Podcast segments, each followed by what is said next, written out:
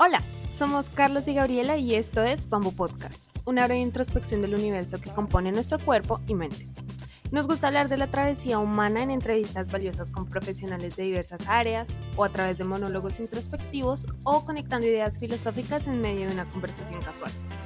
Todo con un toque dramático y generacional. Acompáñanos.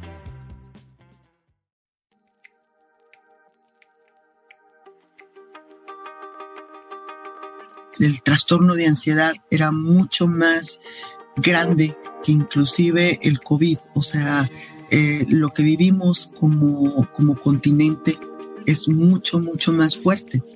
Eh, fíjense, si estamos hablando, estamos hablando de primero de sucede un, evento, un evento eh, traumático que hace que yo esté en un estado de indefensión.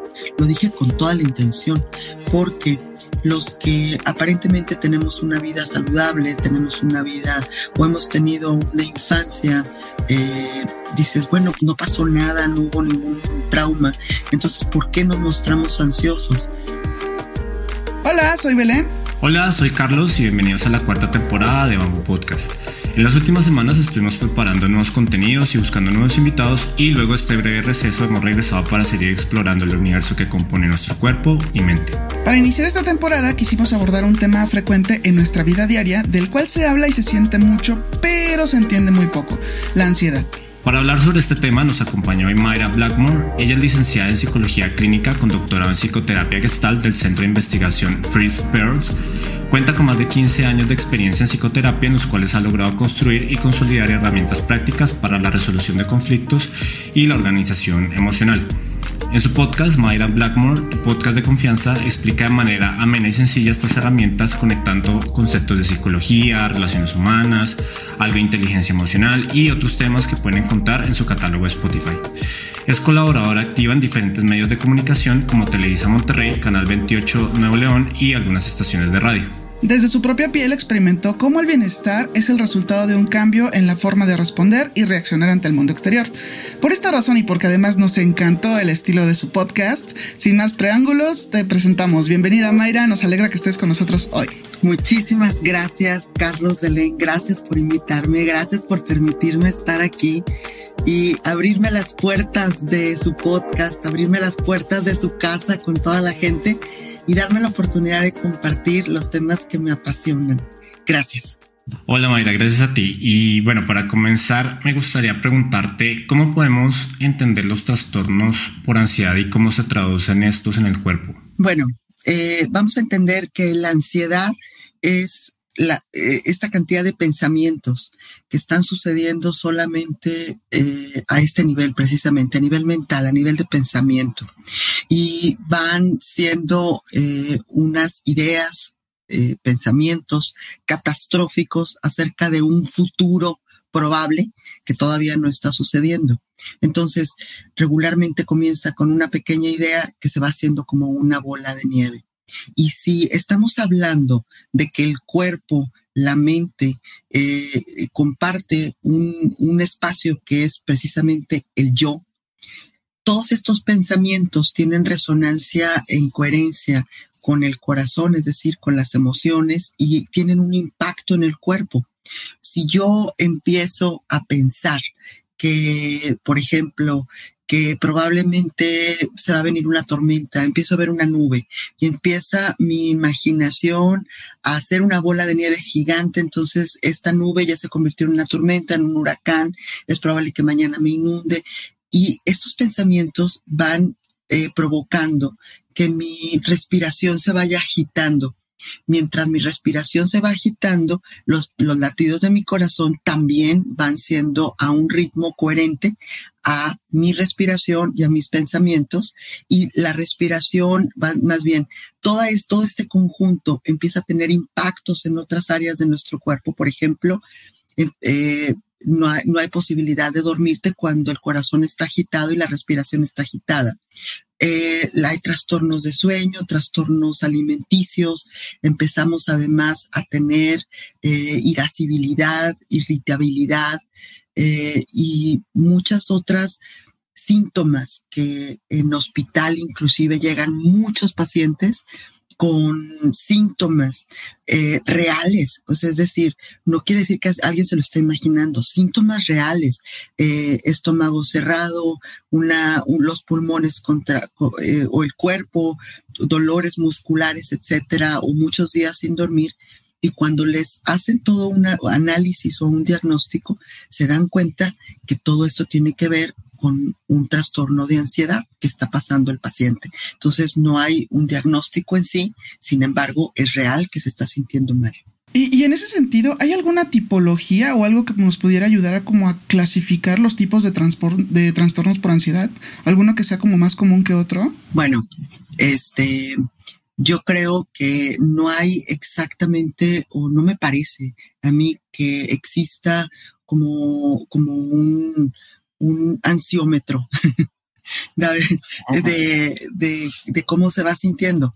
La ansiedad, eh, cada persona la va sintiendo diferente y es muy desagradable. Sin embargo, sí se puede diferenciar la, el trastorno de ansiedad con un ataque de pánico que a veces los pacientes eh, por ejemplo, empiezan a sentir mucha ansiedad y tienen miedo de un ataque de pánico. Es, es, es como, es paradójico, porque el ataque de, vamos a comenzar, el ataque de pánico sucede como un evento que es una respuesta hacia una circunstancia catastrófica que está pasando, algo que no puedo resolver y que atenta contra mi vida probablemente, contra mi integridad o contra, hay una, hay una amenaza a, algo que está pasando. Entonces, tengo un ataque de pánico.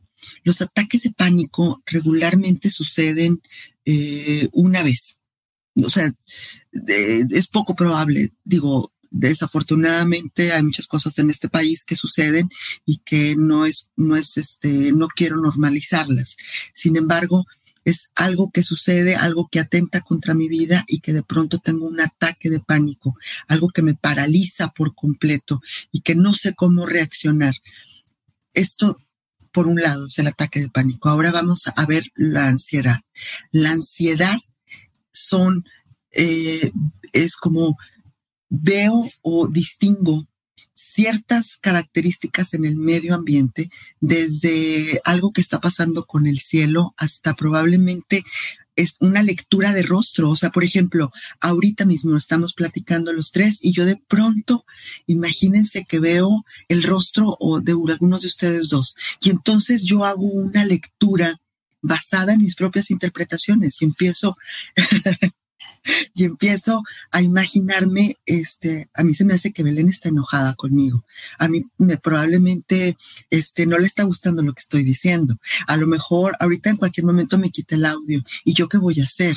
Y, sabes que empieza esto y entonces si Belén no me quiere, a lo mejor le va a decir a Carlos y Carlos tampoco. Y entonces probablemente la, exacto, la gente, y entonces empiezo a hacer esta una cosa muy, muy grande.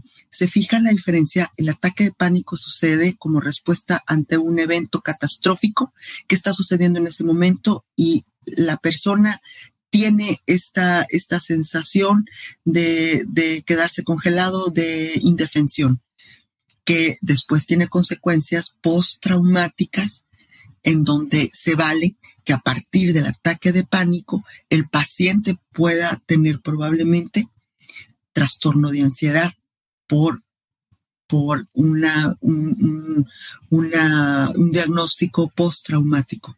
En cambio, la ansiedad, que ahorita la vamos a ver, pero ¿por qué? Si nunca me ha pasado nada, si yo he sido tan feliz. ¿Por qué entonces tengo estas cosas de ansiedad? Y bueno, pues lo vamos a ir desmenuzando.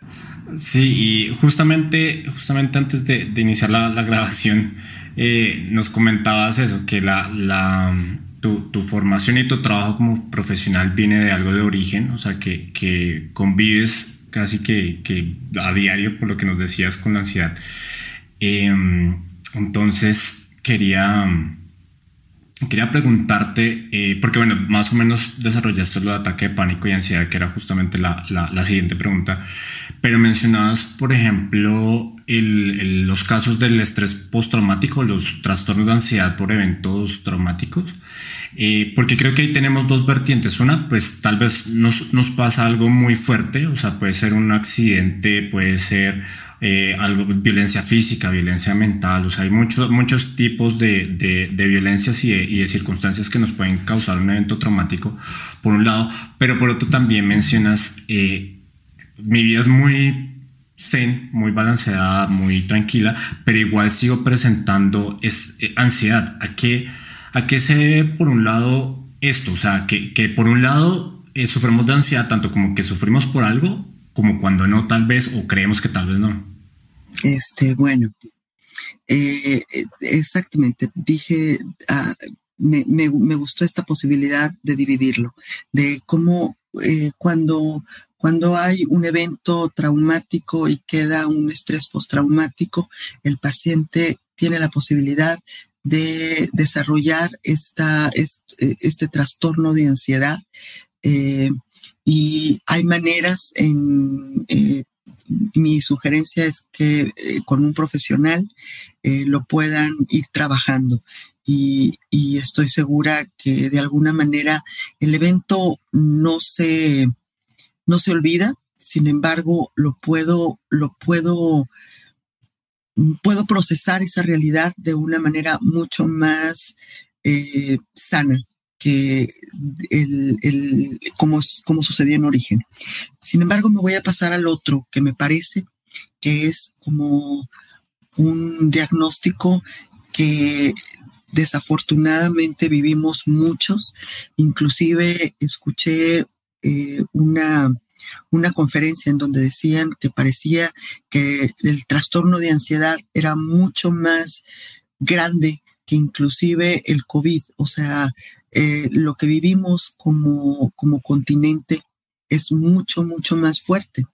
Eh, fíjense, si estamos hablando, estamos hablando del primero de sucede un, evento, un evento eh, traumático que hace que yo esté en un estado de indefensión. Lo dije con toda la intención, porque los que aparentemente tenemos una vida saludable, tenemos una vida o hemos tenido una infancia, eh, dices, bueno, no pasó nada, no hubo ningún trauma, entonces, ¿por qué nos mostramos ansiosos? Y eh, como niños, estamos, en, eh, estamos integrados en una dinámica de pareja, estamos integrados en una dinámica de familia, y en las dinámicas de pareja y de familia, nosotros que somos adultos aquí, sabemos que pasan mil cosas en la vida, desde la economía, desde el desamor y todo lo que pudiera suceder y todo lo que nos pueden estar, las personas que nos pueden estar escuchando, saben que suceden en pareja o saben que suceden en familia. A veces son cuestiones que se pueden arreglar internas o a veces somos inclusive, entre comillas, como víctimas de decisiones que se toman a de políticas a nivel de país y que, y que suceden muchas cosas que van impactando a la familia. Cuando somos niños y está sucediendo todo esto, vamos a entender que no se trata de juicio, sino que estos adultos que son los que nos cuidaron, la mayoría de nosotros fuimos cuidados por los padres, están también tratando de resolver el presente con todo lo que pueden. Sin embargo, hay cosas que están impactando a la familia. Cuando somos niños y estamos eh, en, esta, en esta dinámica familiar, en donde muchas veces nuestros padres eh, eh, no se trata de juicio, pero acuérdense que los papás no solamente son papás, ellos antes de ser papás también fueron hijos, fueron hermanos eh, o son hermanos, son hijos, son hermanos, son pareja, son amantes, son profesionistas, son amigos, o sea, van cumpliendo muchísimos roles y además está la maternidad y la paternidad ahí.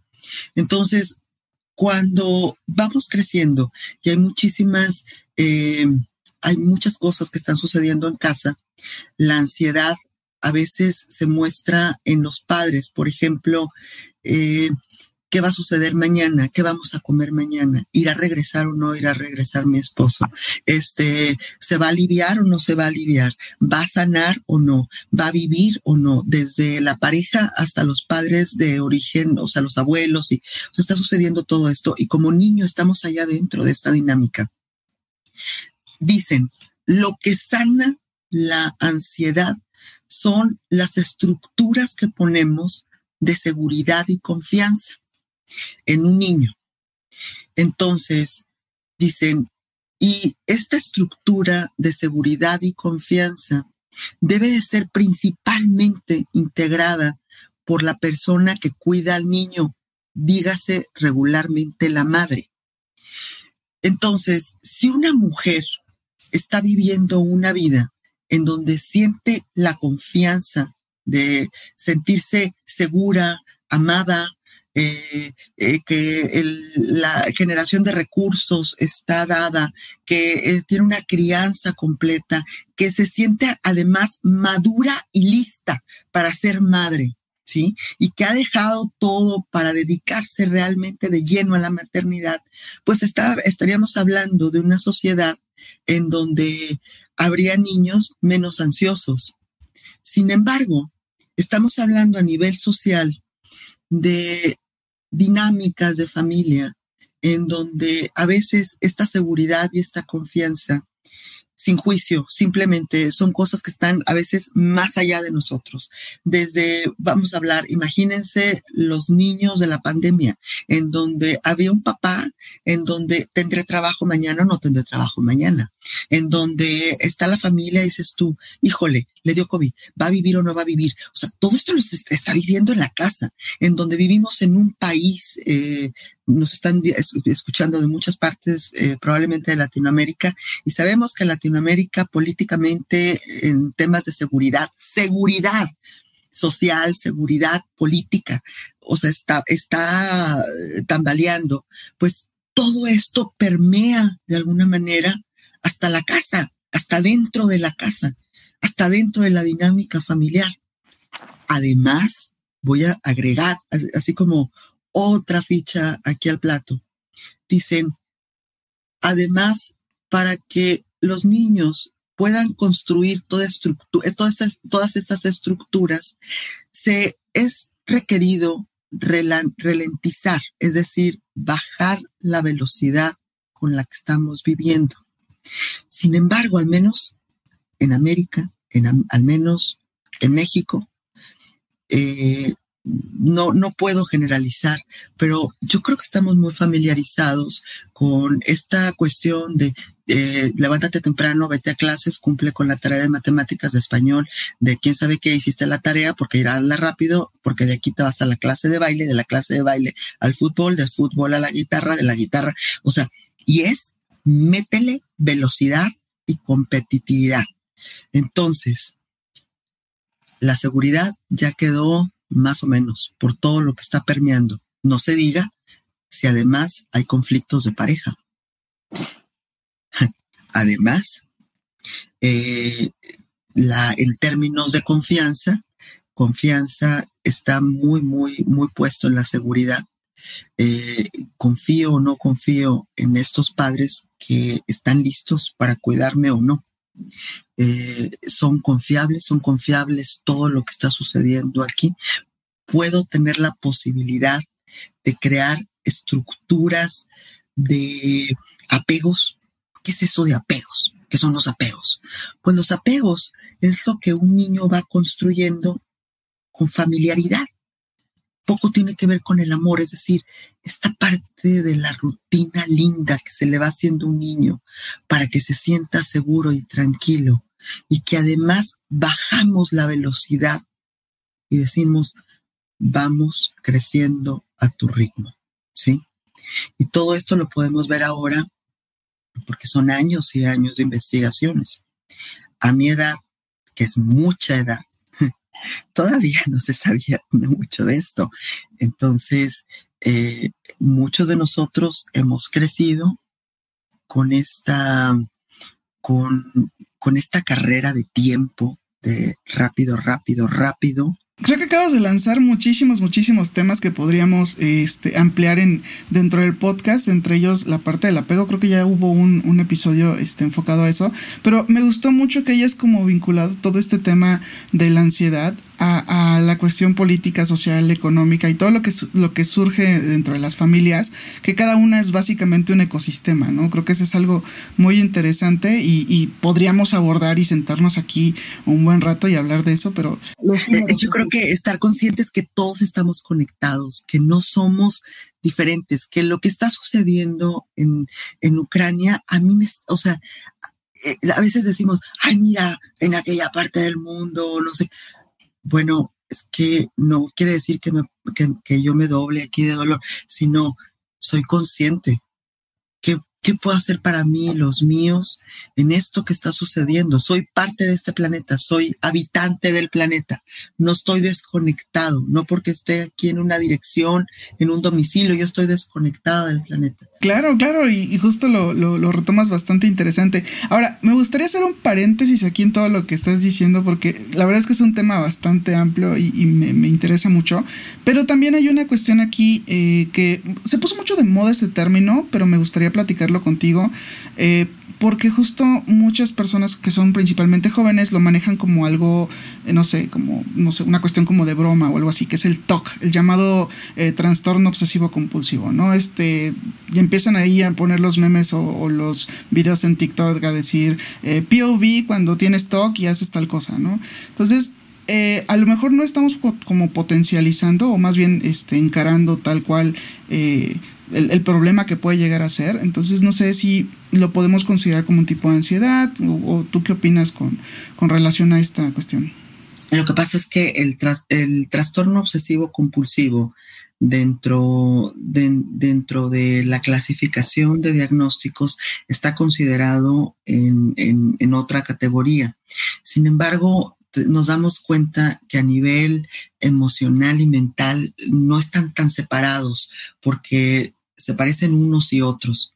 Inclusive los que están por aquí escuchándonos y son estudiantes de psicología, se van a tal vez sentir identificados que cuando estamos viendo todas esas clases de trastornos, nos sentimos identificados con todos. Y yo soy todo, y entonces ya fui TOC, y entonces no, pero soy más, más compulsivo, más, más, este, más obsesivo, más histérica, más quién sabe qué. Bueno, este, porque todos están conectados. Sin embargo, el trastorno obsesivo compulsivo podría tener otras características eh, que, podrían diferenciarse del, del trastorno de ansiedad, eh, porque el trastorno de ansiedad tiene mucho más impacto a nivel biológico, porque este pensamiento, la, eh, relación es esta, La relación es que en, durante la parte de la ansiedad, el pensamiento, esa idea, más bien la idea, voy a, voy a hablar de la idea. La idea se convierte en una idea obsesiva. Es decir, estoy dándole vueltas, pero en el trastorno obsesivo solamente le doy vueltas, en la ansiedad la voy haciendo más grande, la voy aumentando, le voy, le voy, le voy, este, eh, veo una nube, ¿sí? Entonces en el obsesivo, imagínate, pues es una tontería, veo, una nube. Y entonces todo el día estoy hablando, todo el día estoy pensando de la nube, la nube, la nube, la nube, la nube. Sí, sí.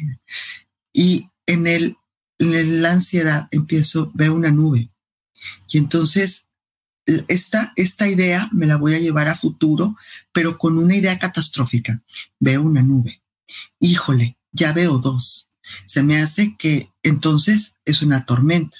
Y entonces va a llover y, mucho y, se va a inundar todo. Y, entonces mi casa se le va a meter el agua. Y, ¿sabe? O sea, tras, tras, tras.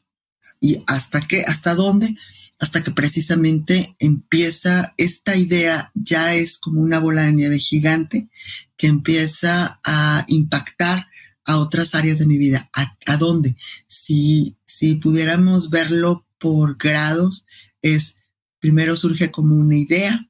La idea, si no le doy salida, si no le doy solución, se convierte en una conducta. Entonces ya hago cosas con respecto a esa idea.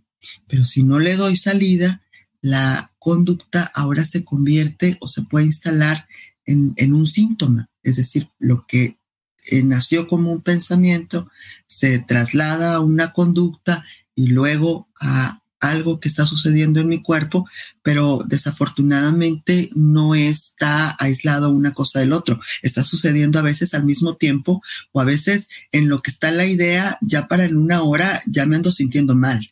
Este, o a veces va un poquito más gradual.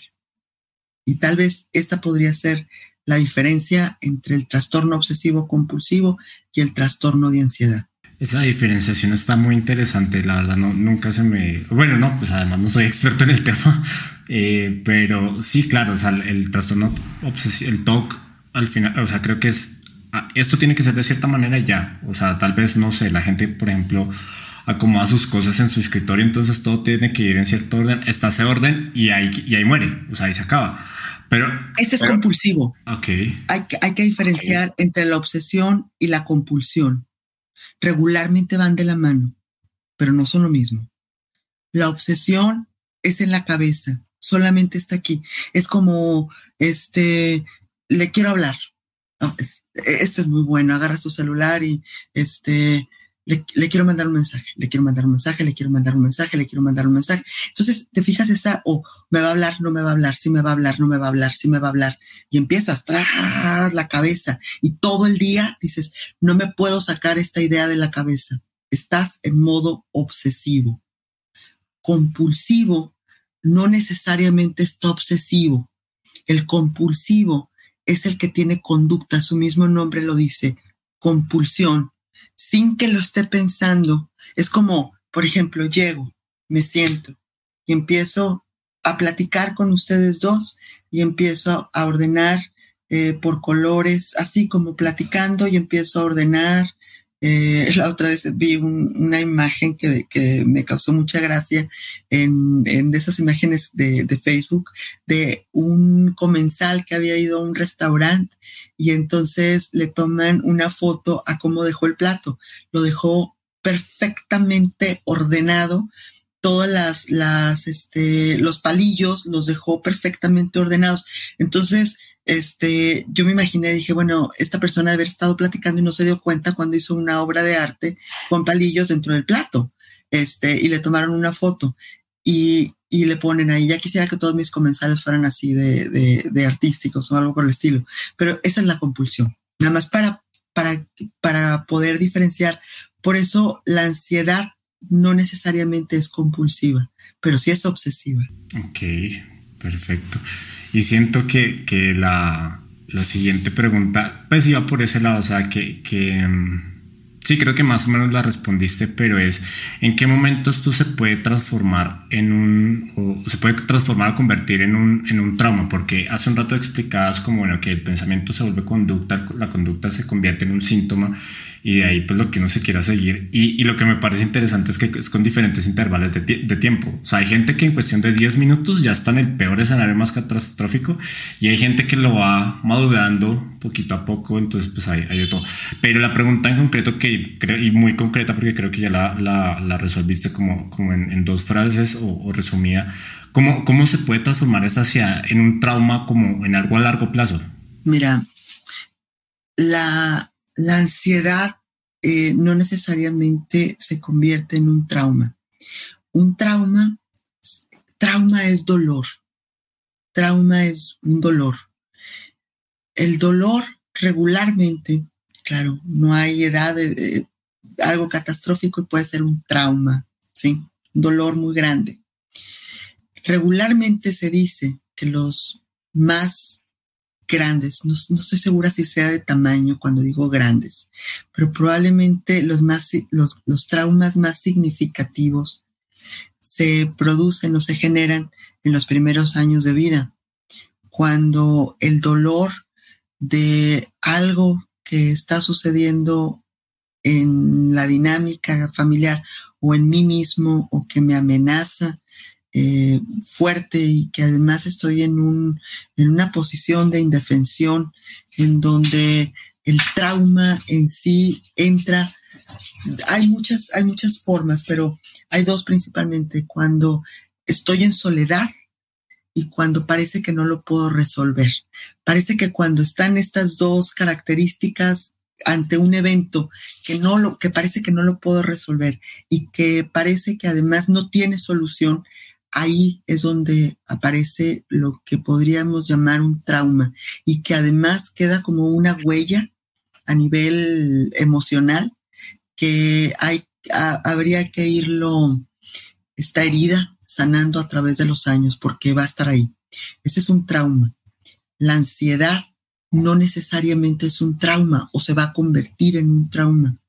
Más bien, el diagnóstico de un trastorno de ansiedad probablemente sea una condición, una vulnerabilidad que muchos de nosotros vamos a estar, eh, con la que vamos a estar trabajando eventualmente durante muchos años de nuestra vida y que va a haber probablemente alguna eh, de lo que sucede en nuestra vida, que va a haber detonantes que van a hacer que, este, que esta vulnerabilidad se, se, ¿cómo se podría decir? Es como una herida, que, que esta herida vuelva otra vez a, a doler, este, y, no necesariamente es un trauma. No sé si me explique. Si hay alguna duda, si me revolví. No, sí, de hecho está lo, más claro posible y bastante bien, ¿eh? eh, eh, eh justo, justo me, me, interesa esta cuestión porque, bueno, yo también soy ansiosa y me identifico mucho con lo que estás diciendo, entonces es como de, ah, no, sí, tienes razón, esto no, esto no sucede así. Eh, y, justo ya lo habías mencionado antes, pero hablando un poquito más acerca de esta cuestión de, las relaciones de pareja, lo, mencionaste hace un momento, eh, tienes un episodio que justamente habla sobre ese tema. Eh, cuéntanos un poquito de eso, cómo funciona la ansiedad en estas situaciones, o sea, cómo funciona, por ejemplo, cuando montamos todas nuestras expectativas de vida en otra persona o queremos cambiar a la otra persona, etc. Y por qué no funcionan ese tipo de relaciones de pareja. ¿Qué sucede, no? ¿Por qué, la, ¿Por qué el tema de pareja estimula el trastorno de ansiedad? ¿Por qué? Pues resulta que como mamíferos somos los seres más dependientes de ser cuidados. Dependemos del amor, del cuidado de un adulto para realmente sobrevivir a todo lo que está sucediendo. O sea, eh, el mamífero humano más o menos demora alrededor de nueve meses para tener la posibilidad de desplazarse hacia lo que podría ser un seno para alimentarse imaginando que nadie se mueve. O sea, es, ¿sabes? La dependencia de, de este cuidado a través del amor es lo que nos mantiene vivos. Entonces, vamos a imaginar que, bueno, eh, imagínate que estamos, eh, somos estos niños, la posibilidad de que se nos retire el amor, de que se nos niegue el amor, involuntariamente, inconscientemente es una pulsión, nos lleva a esta sensación de muerte, es decir, este, si me retiran el amor, me muero, si me retiran el cuidado, me muero si me retiran lo que parece que me mantiene vivo, viva, vivo porque soy, porque dependo del cuidado de alguien más, pues esto no va a funcionar. Y entonces está puesto el amor en todo esto. El amor de una madre, el amor de quien me cuida, por quien yo viva, porque simplemente a veces me dicen, llegan al consultorio y me dicen, no, es que lo que resulta es que yo vengo de una familia donde nadie me quiere. Mi mamá no me quiere, mi papá no me quiere. Y yo, digo, ¿cómo, viviste? O sea, realmente no hay maneras. O sea, no hay manera. Habrá dolor, probablemente hubo, eh, eh, no sé, eh, situaciones, este, muchas cosas que sucedieron, sí, de dolor. Pero amor sí hubo. Y dieron lo que pudieron, como supieron. Pero aquí estás y estás vivo. Entonces, cuando, ¿por qué, por qué el tema? A mí me, me este episodio lo hice y, créanme que fue basado en, en, varios casos y entonces me vi a mí misma en, en esa sensación de cuando yo misma tenía conflictos y de dónde se originaban y era del miedo. Lo contrario al amor no es el odio, es el miedo. El miedo al desamor, porque el miedo al desamor parecería que me conectara con, con la muerte. Y las canciones de amor, si se fijan, es si te vas me muero, porque no puedo vivir sin ti. O sea, hablamos de vida y de muerte en el desamor. Entonces, cuando venimos de heridas de incertidumbre, porque la ansiedad tiene que ver con la incertidumbre. No sé qué vaya a pasar mañana, ¿sí? Y de seguro mañana va a haber algo muy trágico. Entonces, parece que no hay certeza, que lo dije hace un ratito, que tiene que ver con la seguridad y la confianza de que todo está de alguna manera, hay una estructura para que yo me desarrolla, crezca y me manifieste en todo mi potencial. Sin embargo, parece que hay como vulnerabilidad en esa estructura hay incertidumbre. No sé si mañana eh, eh, vayamos a estar aquí o no. Eh, o va, a estar mi mamá y me va a cuidar o no. Se ve preocupada, se ve ansiosa, no sabe si mi papá va a regresar o no. parece que mamá algo la, la, mantiene muy, muy preocupada, ¿sí? Y entonces este bebé humano dice, ¿y tendrá la capacidad de cuidarme mañana o no? ¿Estará aquí para mañana? ¿Mira a dar de comer mañana o no? Por todas las posibilidades que pasen. Entonces resulta que vamos creciendo y de pronto nos encontramos con el amor de pareja. Y el amor de pareja nos vuelve, nos, nos reaviva a veces estas heridas, porque cuando comenzamos, evidentemente, el enamoramiento muestra lo mejor de nosotros, todo es miel sobre hojuelas, todo corre y nos juramos amor para siempre en las circunstancias a veces más fantasiosas que nos podamos imaginar. Vamos a comer amor y, ya no comida, vamos a trascender y aquí no va a pasar nada. Este, y todo, todo lo que nos decimos, cuando la realidad es que sabemos, ¿no? Que aún de buenas intenciones, pues no vamos a comer, ni se va a pagar la renta, ni vamos a, poder generar recursos y, luego todo lo que ya platicamos, como iniciamos el podcast con este país o con muchos países. Entonces, eh, cuando nos conectamos al amor y estamos viviendo el enamoramiento, todo está bien. Sin embargo, conforme va pasando el tiempo y de pronto van surgiendo estímulos exteriores que parece, parece, cuidado, parece que amenazan el amor, entonces viene o aparecen, empiezan a hacer su aparición estos pensamientos de, ¿y si no me quiere? ¿Y, si, ¿Y si no es para siempre? ¿Y si, y si aparece la ex? ¿Y si, ¿Y si hay alguien mejor que yo? ¿Y si me equivoco? ¿Y si no soy tan lista? ¿Y si no soy tan delgada? ¿Y si, y si, y si? Todos los y si que se puedan imaginar. Pero todo está a nivel de pensamiento. ¿Se acuerdan? Una nube. Una nube.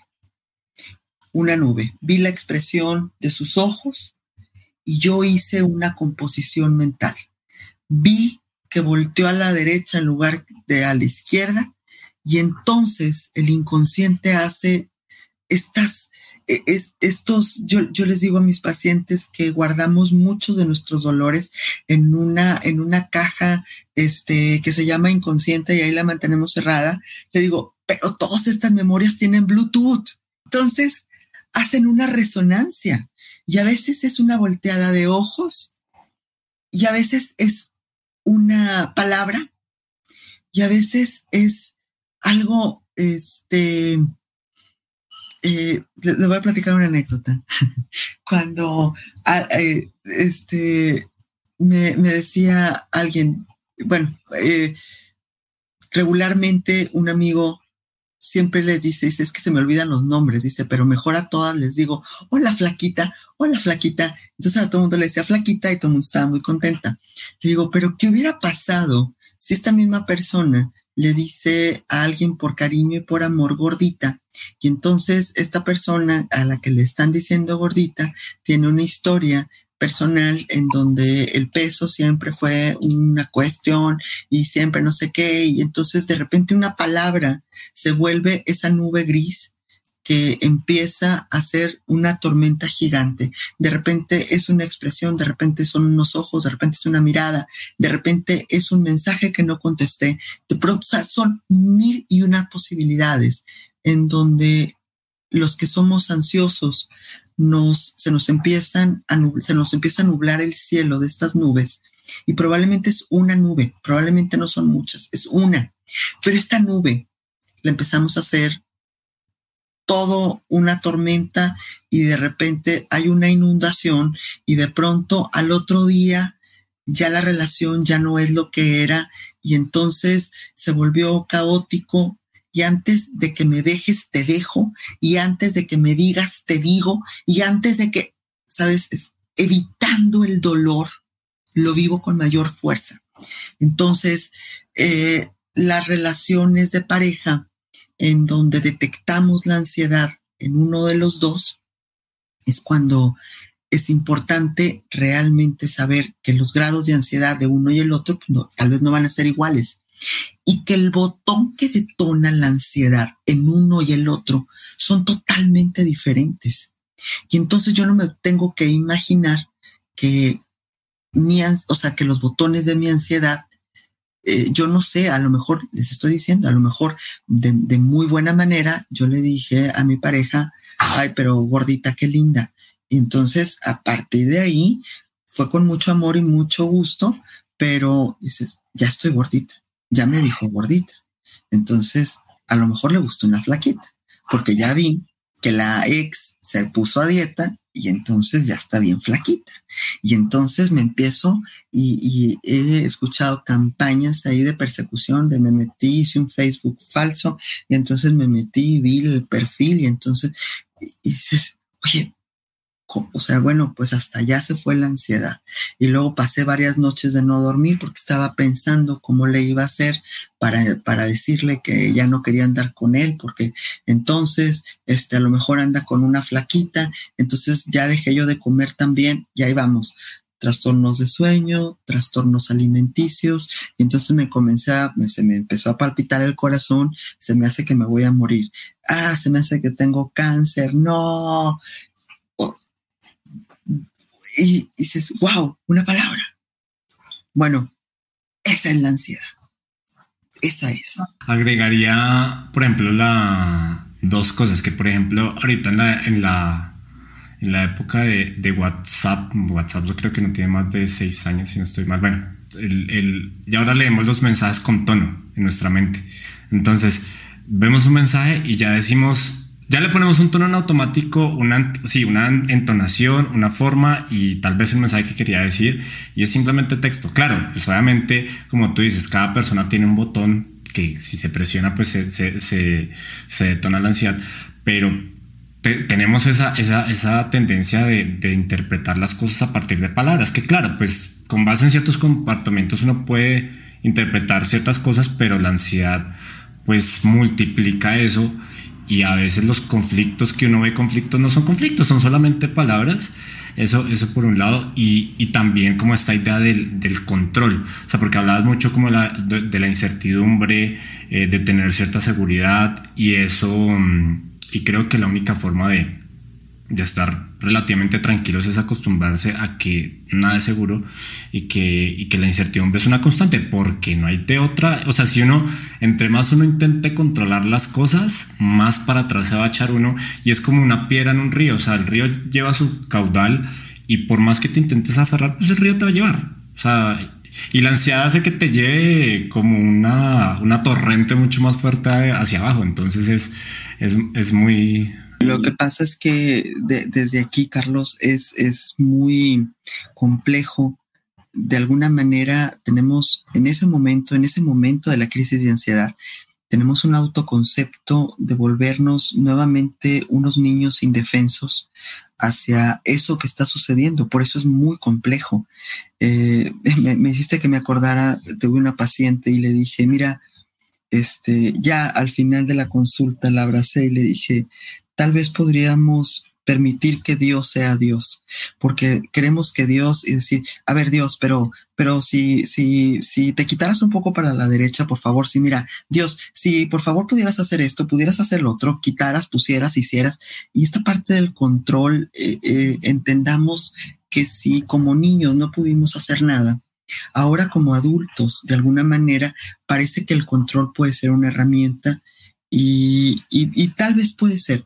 Sin embargo, juega un papel de, doble filo, o sea, el precio que pago por el control eh, es alto porque me desgasto emocionalmente queriendo controlar como en fantasía las emociones y las conductas de los demás, cuando realmente solamente me tengo a mí.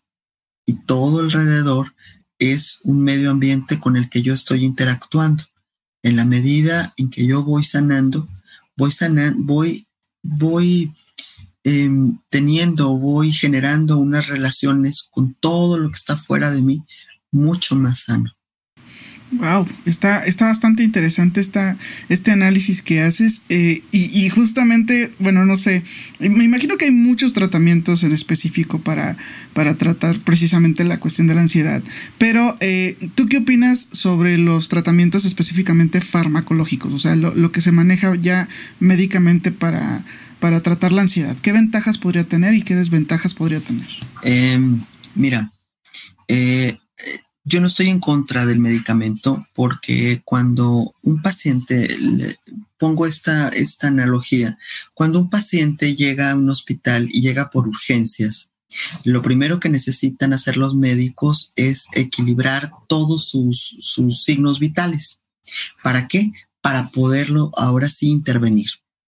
Más o menos así podría manejarse en, en términos de, de de tratamientos eh, farmacéuticos con la ansiedad. Cuando ya llevas varios días sin dormir, cuando ya tienes un trastorno alimenticio muy, muy severo, cuando eh, ya estás en, en, una crisis realmente, porque hay crisis de ansiedad, y, y cuando ya se, están, se han disparado muchísimas, muchísimas cosas.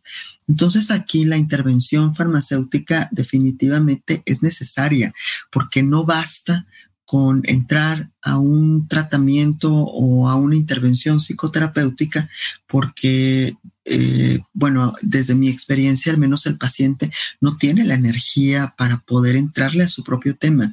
Necesita primero recuperar recursos físicos, sueño, hambre, o sea, vaya, eh, que esté recuperado para tener la fuerza para poder entrar a sus propias heridas y poder ir a recuperarse. Entonces, no me parecen, desde mi punto de vista, eh, son buenos en, en, ciertas, en ciertos casos y este, no vale la pena maltratar tanto al cuerpo. Sin embargo, vamos a entender que la pastilla no es necesariamente la solución. Hay que echarse un clavado interno e ir por nosotros. Es más, eh, no sé cómo vamos de tiempo, yo estoy entregada aquí a, su tiempo, pero si me permiten, al final podemos hacer un ejercicio de unos 5 o 10 minutos para que, para que podamos más o menos eh, eh, entrar, entrarnos a nosotros mismos y estar con nosotros mismos y poder este, bajar un poquito la ansiedad cuando es que la tenemos. Les voy a decir cómo le hago yo. Sí, hay una, hay, mm, creo que ya has tocado ciertos matices de, la siguiente, pero sí, creo, que conforme íbamos avanzando se iban resolviendo las preguntas también y fueron surgiendo otras dudas, por cierto. Eh, pero quería preguntarte, y sí creo que el ejercicio vale mucho la pena que, lo incluyamos en el episodio. Y antes de eso, eh, me gustaría preguntarte desde tu opinión y perspectiva clínica y profesional, ¿cuáles serían los cinco consejos o herramientas que nos recomendarías para reducir la ansiedad, además del, ejercicio? Ok, eh, bueno, la primero, primero, primero es ser conscientes de que somos ansiosos. Primero, ser conscientes que hay pensamientos o que tengo pensamientos, ideas de algo que me amenaza que en realidad no está sucediendo ni aquí ni ahora. Primero, ser conscientes. Lo segundo podría ser detectar. Siempre, sabes, no somos, somos listos, somos personas, somos personas que nos conocemos, que a veces no, eh, no nos detenemos, sin embargo nos conocemos. Cada uno sabemos qué es o qué son, cuáles son los temas que me causan ansiedad. Muchas veces es el amor, hay otras ocasiones que es la economía, hay otras ocasiones que tiene que ver con la sensación de soledad cada vez que me que siento que me voy a quedar solo o cada vez que, que no puedo o que siento que no me va a alcanzar el dinero o que siento que no, eh, que tiene que ver con la economía.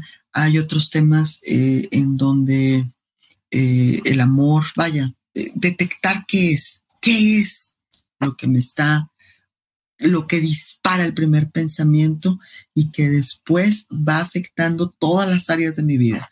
Comencé con el amor y terminé con el trabajo y ahora ya no puedo ni ir a trabajar. O comencé con la posibilidad de, algo que tenía que resolver económicamente y terminé divorciado. O sea, eh, detectar cuál es la raíz. Algo muy importante es que cuando estamos ya en modo ansioso, regularmente pensamos que otro pensamiento va a quitar lo ansioso. Si estamos hablando que son de ideas y pensamientos, vamos a entender que todo lo que es tu eh, cerebro, hemisferios y toda la base neural está ocupada, está saturada, está sobreactivada y tú todavía quieres poner un pensamiento de y todo está bien. Lo que hace tu cerebro es escupir. Dice, no, aquí nada está bien. Adiós, aquí no hay nada bien. Y, aparte, aparte somos tan listos que aparte nos convencemos, ¿sabes? De que efectivamente, pues si no está bien, claro que no. Si yo en este momento acabo de voltear y lo acabo de ver viendo a una rubia.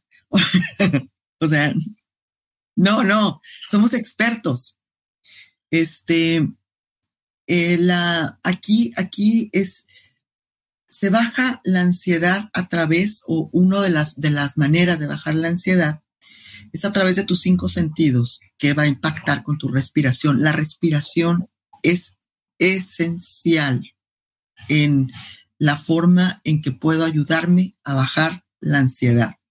La respiración está conectada con el cerebro medio y el cerebro medio es el cerebro emocional. La respiración y el cerebro medio están conectados a los latidos de mi corazón.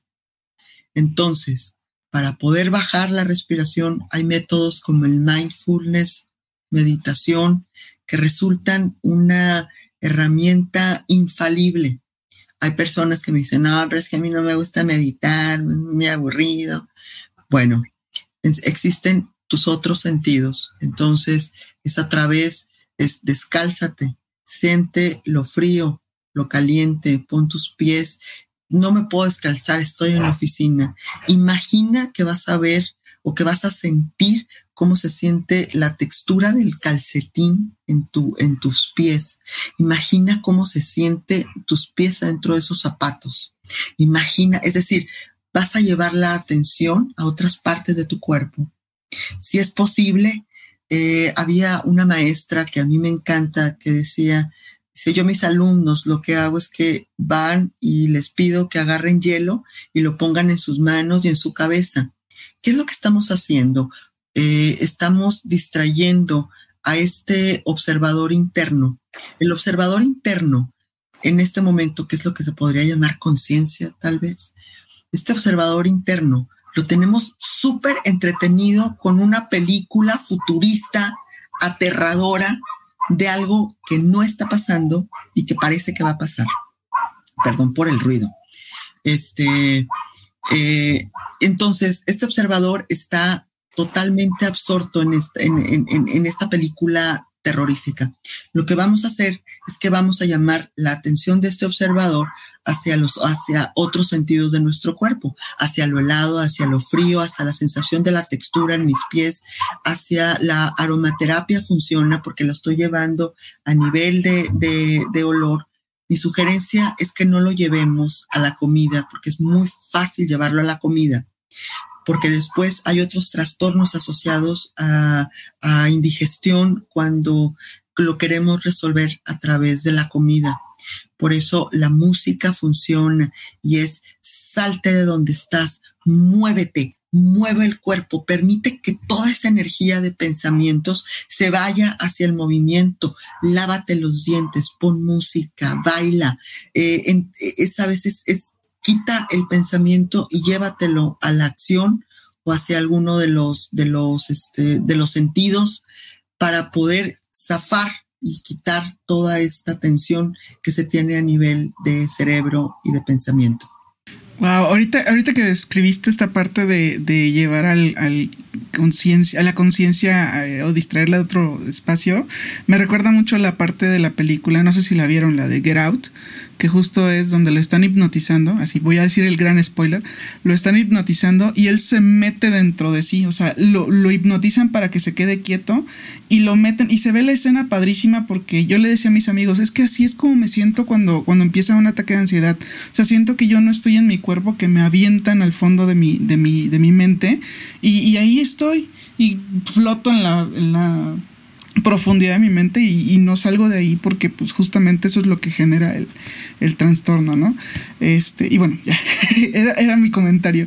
No, no, e, está perfecto. Lo, lo, que pasa es que ya está saturada la, la, la mente, entonces a través de, de, de, cualquiera de estos o todo junto es que nos puede ayudar a es ayudarnos ayudarnos a salir, ayudarnos nosotros a salir, entender que si estamos en pareja, no porque me quiera mucho mi pareja es responsable de algo que está sucediendo conmigo, que yo soy responsable y que más que, que responsabilizarlo de algo que está sucediendo conmigo, probablemente podría agradecer que me acompañe durante todo este proceso de ansiedad que suele ser muy destructivo para quien lo vive y para quien nos ama, porque en, estos, en estas crisis de ansiedad eh, empezamos con un autojuicio muy severo de nadie, nadie te va a querer, nadie te vas a quedar sola, este, vas a fallar en todo,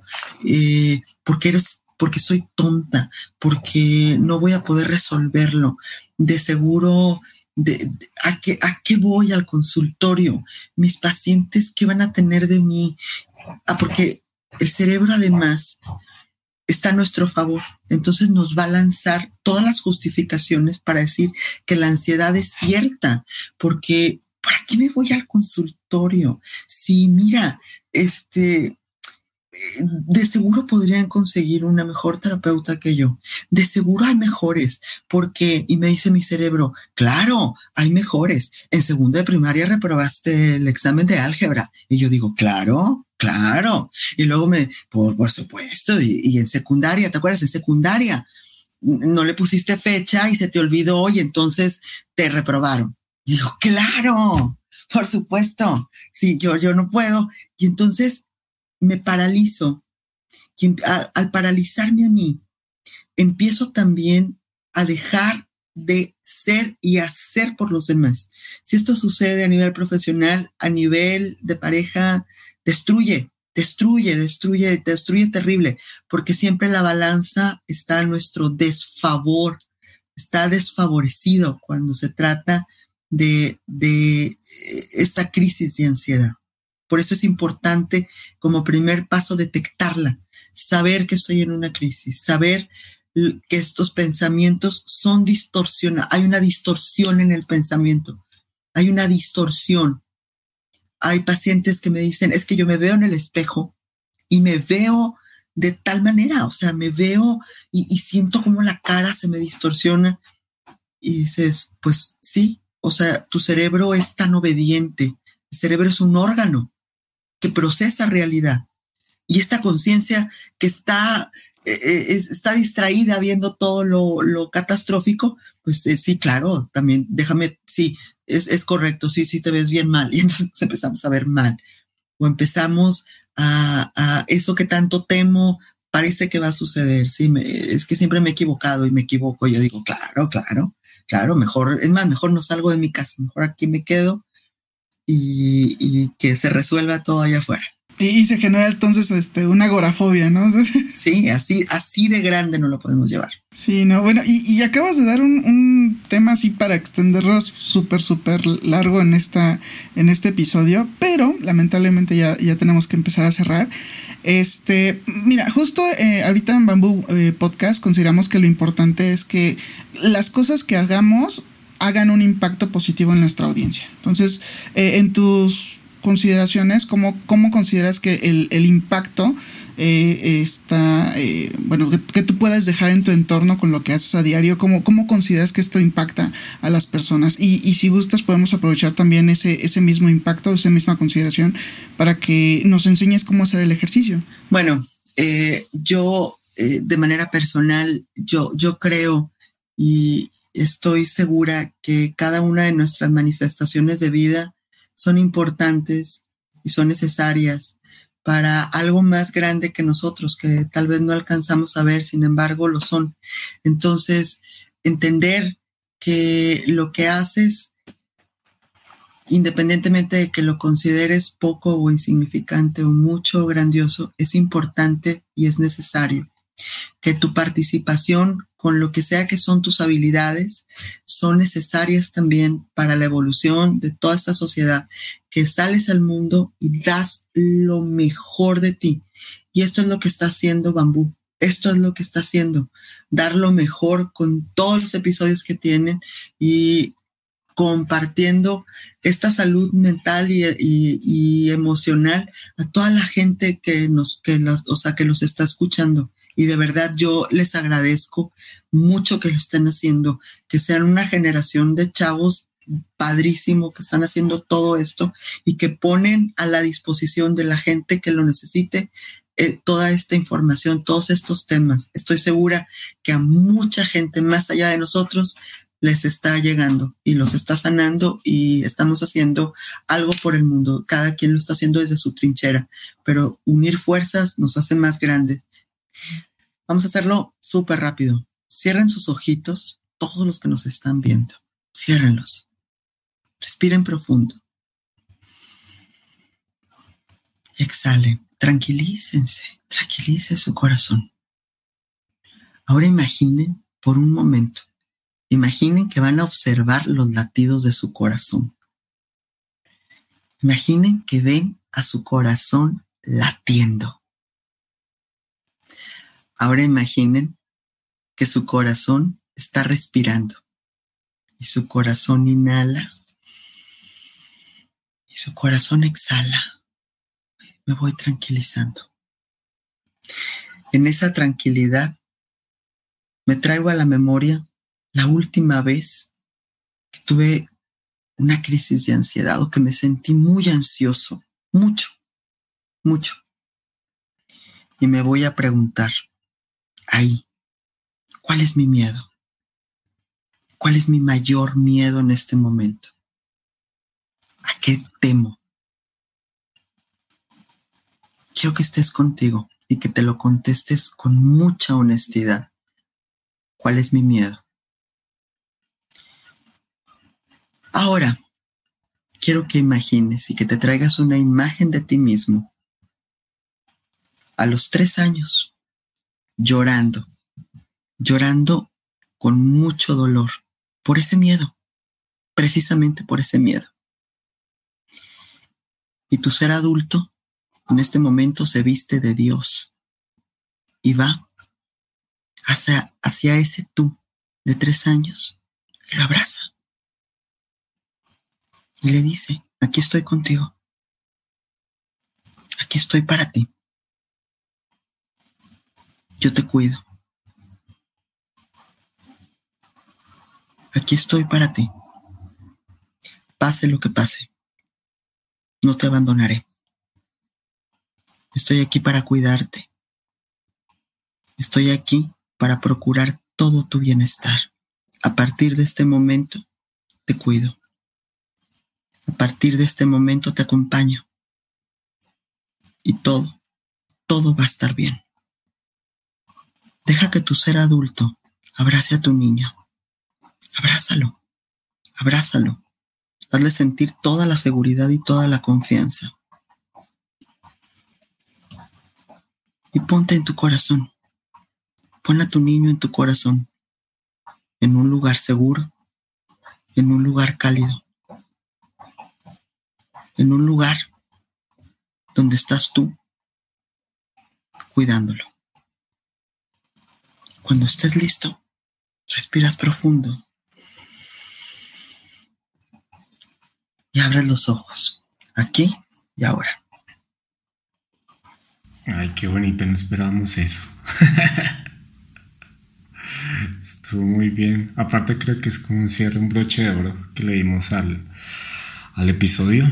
Em, y bueno, pues Mayra, creo que sí me, me, sirvió un poquito porque traía algo de ansiedad. Pero eh, bueno, Mayra, pues muchas gracias por, por tu tiempo, por, por tu respuesta, por, esta, por tus consejos, por toda la información que nos has dado, eh, obviamente por tu disposición. Y bueno, ¿cómo te pueden encontrar nuestros oyentes en tus redes sociales o en Spotify?